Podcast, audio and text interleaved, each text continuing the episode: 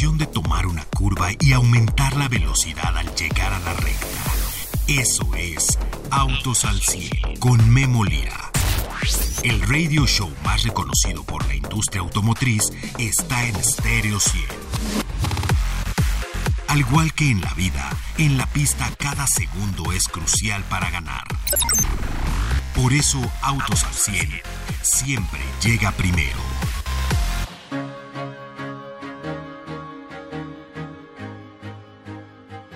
Tal amigos? ¿Cómo están? Me da mucho gusto saludarles. El día de hoy se da a conocer en Ginebra, Suiza. Se dan a conocer los últimos tres, los finalistas para el World Car of the Year. Será el uh, premio final en Nueva York. Pero ¿cuáles son los tres mejores autos del año según el jurado de World Car of the Year. Bueno, pues el primero es el Volvo EX30. Imagínense, Volvo EX30. Le llevé a usted aquí la prueba del vehículo, lo hemos manejado, ya se vendieron más de 4000 vehículos en México, se van a entregar a finales de junio, por ahí de junio, julio, y sigue creciendo la cuenta de Volvo. Este EX30 se produce en Asia y ahora ya está producido en Austria. ¿Por qué? Porque la demanda en Europa y en América ha sido muchísimo. ¿Cuál es el otro? Kia, EV9. El EV9 con todo. Puede ser el auto del año. Imagínese, el los eléctricos de Kia. EV9 todavía no está confirmado para México, tres filas de asientos, el que sí está es el EV6 y bueno, pues Kia EV9 es el segundo y el primero, una marca que acaba de llegar a, México, una marca china, sí, pero que le está dando la vuelta al mundo con sus productos, que cada día tiene más penetración de mercado en el mundo. Y bueno, pues hoy aquí en México y este sí se vende en México, BYD Seal, Seal es el uh, que sigue en los World Car of the Year, el día de hoy le voy a hablar acerca de cuáles son los nominados en la categoría de el mejor vehículo eléctrico, el mejor deportivo del año, el mejor de lujo del año y el mejor auto citadino del año, según el, el, jurado de lo que es el World Car of the Year, que finalmente, como les digo, en Semana Santa se darán ese miércoles muy temprano, se dan los premios de los autos ganadores del World Car of the Year. Bueno, pues ahí tenemos esta historia. En el Auto Show de Ginebra se presenta Renault R5 y de eso le voy a platicar durante el programa. Yo soy Memo Lira, esto es Autos al 100 el día de hoy. Arrancamos. Autos al 100 con Memo Lira. Bien, regreso con ustedes el día de hoy, lunes. Oigan, un lunes muy activo allá en la ciudad de Ginebra, qué bárbaro. El uh, día de prensa en el Auto Show de Ginebra ha dejado muchísimas cosas. La terna del mejor auto del año del mundo, no de Norteamérica, sino del mundo, el World Car of the Year. Ya se los dije, BYD Seal, Kia EV9 y Volvo EX30. Dos de ellos a la venta en México, Kia EV9. Todavía no, porque primero vamos con el EV6 y Kia dice ahí después les digo si traigo el EV9, pero bueno, finalmente es la tecnología del EV6. ¿Y sabe qué? Mañana tenemos conferencia de prensa de Kia la van a hacer en un lugar totalmente verde, en medio del bosque de Chapultepec, rodeados de bosques, de lagos, de ríos, etcétera. ¿Qué cree usted que vayan a presentar? Bueno, pues el día de mañana a las 5.30 de la tarde se lo cuento aquí en Autos al 100. ¿Cuáles son los vehículos eléctricos del año que están nominados? ¿Ya los vio? Bueno, pues es el BMW Serie 5 eléctrico, el Kia EV9 otra vez y el Volvo EX30. ¡Wow! Aquí si Kia o Volvo se llevan los dos, imagínense el auto del año y el auto del año eléctrico. Bueno, vamos a ver el auto deportivo, uno de ellos se hace en México, hace mucho que el auto del año no se hacía en México, el BMW M2, el BMW XM, dos BMW están en el World Performance Car y están en la división M. ¿Qué tal? Eh? Uno pues todavía gasolina, que es el M2, y el XM, que es el portento de tecnología eléctrica por parte del grupo BMW. Y el otro, que acaban de anunciar que aquí el Magic Amarillo levantó la mano cuando dijo, van a traer, quiero uno, el Hyundai Ionic 5N, el deportivo de Hyundai. Qué bueno que nos traigan este vehículo y que también traigan los Ionic normales, porque así le dan más chance a más gente por el nivel de precio a tener los Ionic que les han dado la vuelta al mundo en cuanto a buenos vehículos. Pero bueno, el World Performance Car of the Year, dos eléctricos, el BMW XM y el Hyundai Ionic 5N hacia dónde va lo eléctrico, usted me dirá, porque luego me dice, no, es que lo eléctrico no, no se venden, están bajando. Bueno, pues aquí lo tenemos en el World Performance Car of the Year y el M2. Si se lo lleva la planta de San Luis Potosí de México, estará también pues eh, de fiesta, porque además el M2 está diseñado por un mexicano, por José Casas, y bueno, Vamos a ver qué pasa ahí en Semana Santa. El auto de lujo del año, el Serie 5. La verdad es que, bueno, pues BMW estrenó el Serie 5. El E-Class, la clase S de Mercedes-Benz, que también se estrenó durante este año. Aguas, eh, aquí los alemanes con todo. Y otro es el Mercedes-Benz EQE SUV, es decir, la camioneta del E, eh, pero eléctrico. Así es que bueno, pues aquí ya tenemos eh, los eléctricos en el Luxury Car, BMW contra Mercedes, totalmente. El Urban Car BYD Dolphin que se vende en México. Y por cierto le tengo noticias porque vamos a ir esta semana a la presentación de BYD Mini Dolphin, ahí le platico, será uno de los eléctricos más asequibles en México y BYD ya está con todo en nuestro país, BYD Dolphin, uno de los finalistas, Lexus LBX que hasta donde tengo entendido no se vende en México. Y otro, el Urban Car of the Year bueno, pues este año ya, mire, se llevó todo Volvo, Volvo EX30. Oigan, y se inaugura uno de los premios que pues son más vistosos. ¿Cuál es el diseño del año, eh, el diseño mundial del año? Ya vimos muchos, muchos nominados, hay tres nominados. Tres nominados que será uno de ellos ganadores, pero hay que recordar que estos tres fueron nominados en cuanto a diseño. Imagínese, ¿Quién está peleando aquí? ¿Han oído ustedes hablar de la pelea de Ford y Ferrari? bueno, más o menos. Ford Bronco, Ferrari puro sangre y Toyota Prius. El Prius que había sido diseñado por un, un diseño bastante controvertido, etcétera. Bueno, pues Toyota Prius está listo para estar en el Design of the Year. Imagínese el Prius y gana el Prius. Bueno, por arriba de Ferrari y de Ford Bronco, la Bronco la verdad es que les quedó muy bien. Y el puro sangre, bueno, pues la verdad ha sido un Ferrari polémico, pero bueno, vamos a ver quién gana, se le tendré los eh, eh, los pormenores, pero bueno, estos son de los eh, pues de los premios que se darán, pero bueno, ya la terna ya es casi el ganador y hay que, el que se compre uno de estos, pues seguramente no está mal. Oiga, el fin de semana, el fin de semana visité Mazda en Salamanca, voy a la manufactura mexicana, ahí se produce el Mazda 2, el Mazda 3, se producen varios vehículos en nuestro país por parte de Mazda y pues ahí están haciendo ya 10 años. Mazda 2, Mazda 3, Mazda CX3, Mazda CX30, todos los vimos ahí. Y bueno, pues estuvimos por allá el sábado en los 10 años de la planta de Salamanca. Esta, esta planta tiene 10.000 empleos. Ya Mazda tiene en México 10.000 empleos. Si le suman ustedes los indirectos, son 30.000 empleos. En 2008 llega Mazda a nuestro país. 2011 se coloca la primera piedra el 11 de octubre de esta planta. Y bueno, eh, los primeros autos en producirse, los primeros que salieron de la línea de ensamble fue en 2014, así es que son exactamente esta semana, hace 10 años, Mazda 2 y Mazda 3 Sedan son los primeros que se hicieron ahí. Así es que, bueno, pues tenemos una gran historia, se mandan a 36 mercados en el mundo y aprendimos muchas cosas de Mazda. Mazda quiere producir más vehículos en México. ¿Por qué? Bueno, 70% de sus ventas en México son de vehículos hechos en México. Mucho de lo que se produce en México de camionetas como CX30 se van hacia Estados Unidos y Canadá. También es la segunda planta más importante fuera de lo que es Japón. La primera planta fuera de Japón de Mazda es la planta de Salamanca y hoy, bueno, pues ya tiene 10 años, ha producido un millón seiscientos mil, un millón seiscientos mil vehículos, un poquito más de un millón seiscientos mil vehículos, imagínense, y bueno, el año pasado ya hizo 202 mil unidades. En México, Mazda el año pasado vendió 76 mil y como le digo, el 70% son de México. Eh, también aprendimos otra cosa, fíjese que eh, pudiendo hablar con las autoridades de Mazda a nivel internacional, fíjese que México es hoy el quinto lugar de mercado, o más bien el quinto lugar en volumen de Mazda fuera de Japón. Obviamente primero está eh, Estados Unidos, China, Japón, está Australia, está México. ¿No? Esos son los primeros cinco, cinco lugares y ¿qué creen? México ya va detrás de Australia y seguramente va a llegar a la cuarta posición durante este año. Más producción, más logística, más eficiencias y con eso han llevado a reducción de precios de los vehículos, una realineación, de muchos de sus vehículos y bueno, los 70 distribuidores que tienen hoy en nuestro país pues están preparados ya en una segunda remodelación, ¿se acuerdan de la remodelación de el Zoom Zoom cuando llegaron que tenían ahí como cuestiones azules, amarillas como de avión, etcétera, ahora tienen maderas, negro, más, más de lujo y bueno, pues ahora tienen muchas camionetas.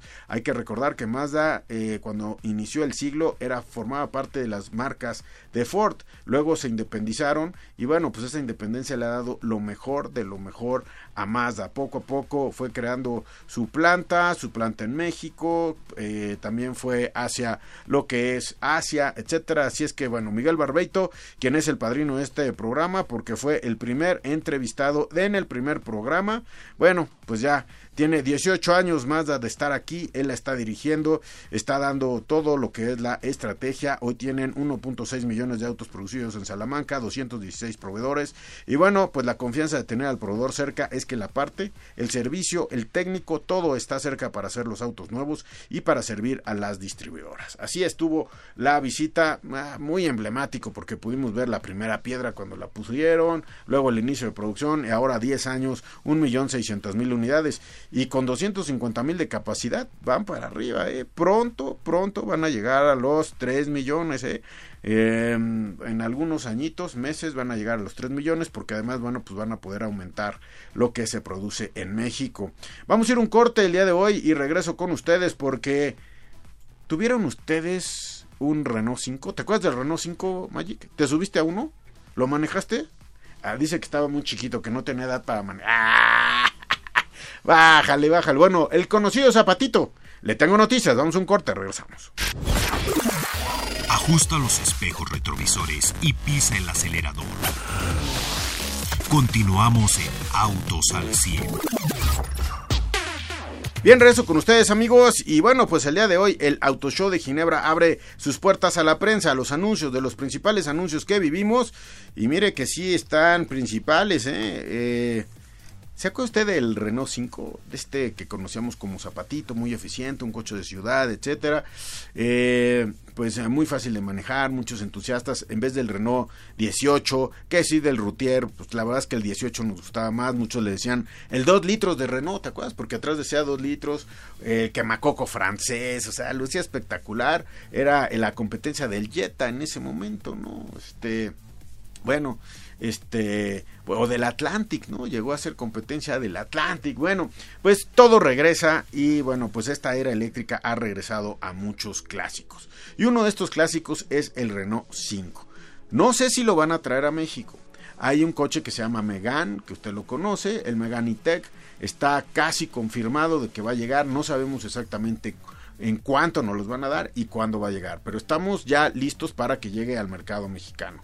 Ya tienen el eléctrico, el Quid E-Tech y bueno, pues ahora viene lo que es el Renault 5, un auto espectacular. Si usted ve, vea, véanlo en las redes, le invito a mis redes también, ahí en, Instagram, en Facebook, eh, véalo. La verdad es que es un auto que vale la pena disfrutar las... Eh, eh, pues las fotos. Es un auto espectacular, está llegando con un diseño que recuerda perfectamente a lo que es el, eh, el, Renault 5, pero ahora es 100% eléctrico para ciudad.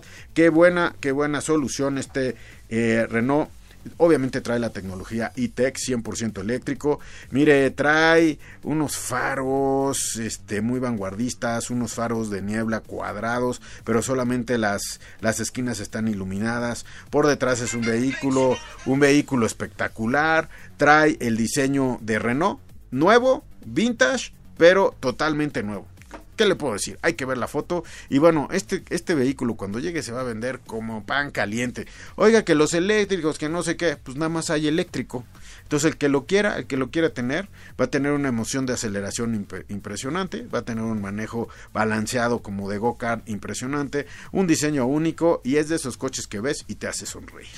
Es bueno, ¿qué le digo? Es el Renault 5. O sea, muchos se van a acordar de él. Y los jóvenes que no se acuerden, y los jóvenes que no tengan en su mente el Renault 5, a la hora que lo vean, van a querer tener uno. Muchos de los jóvenes dicen, no, pues saben qué, este, yo ya no quiero tener coche.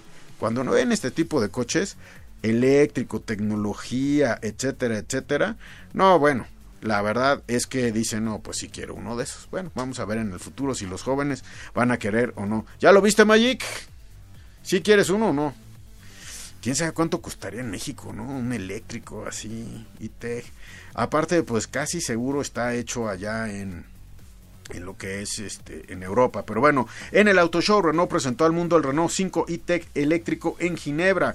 Y bueno, esta es la edición número 91 de Ginebra, no sé si sabía usted. Ahorita estamos recibiendo las últimas noticias y bueno, como lo dijo Renault, el Revolution, ahora le ponen el R5 Evolution ya es algo que ya se apropió Renault. Esta palabra de revolución, en vez de revolución le puso Renault al principio, este, la, el final de revolución y era el Renaulution, ¿se acuerdan? Ahora es el R5 Evolution y pues ellos dicen es una cosa francesa, es 100% francés, es un símbolo francés, es un baluarte francés y lo tenemos que hacer y ahora ya lo tenemos. Por cierto, en el stand estuvo eh, el Megan, la Scenic, y ¿se acuerdan cuando en México estaba la Scenic? A muchos les gustaba. El Spaz, que es una minivan, y el Rafale también y también por ahí estuvieron cosas espectaculares en el stand de Renault, como un patín eléctrico, como, eh, bueno, este, una tabla, tabla eléctrica, sí, un equilibrio perfecto con calidad, sin concesiones por el precio, así dice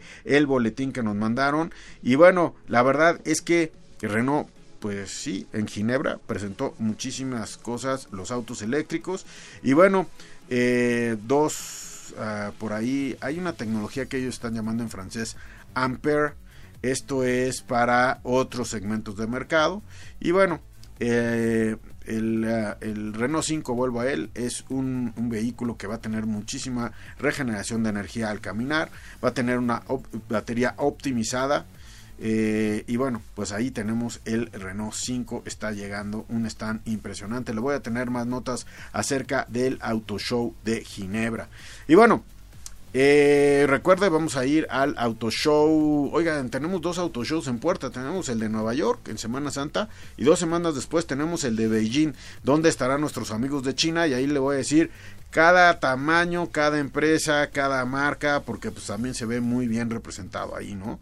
¿Qué es lo que hay? Bueno, oiga, eh, eh, la prueba de este fin de semana fue el Elantra de Hyundai. El Elantra híbrido de Hyundai vale 657.200 pesos, 139 caballos. Y bueno, es lo mejor con gasolina y eléctrico.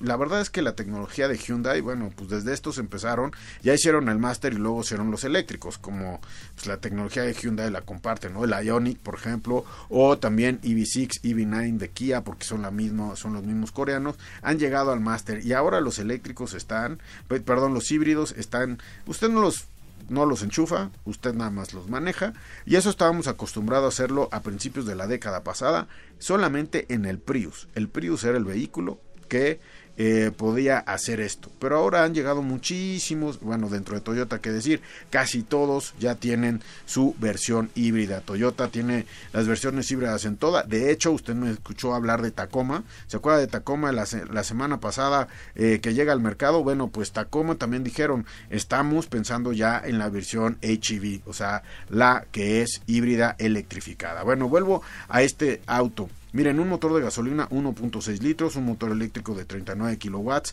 y lo impresionante de este vehículo es que tanto en carretera como ciudad supera los 28 kilómetros por litro.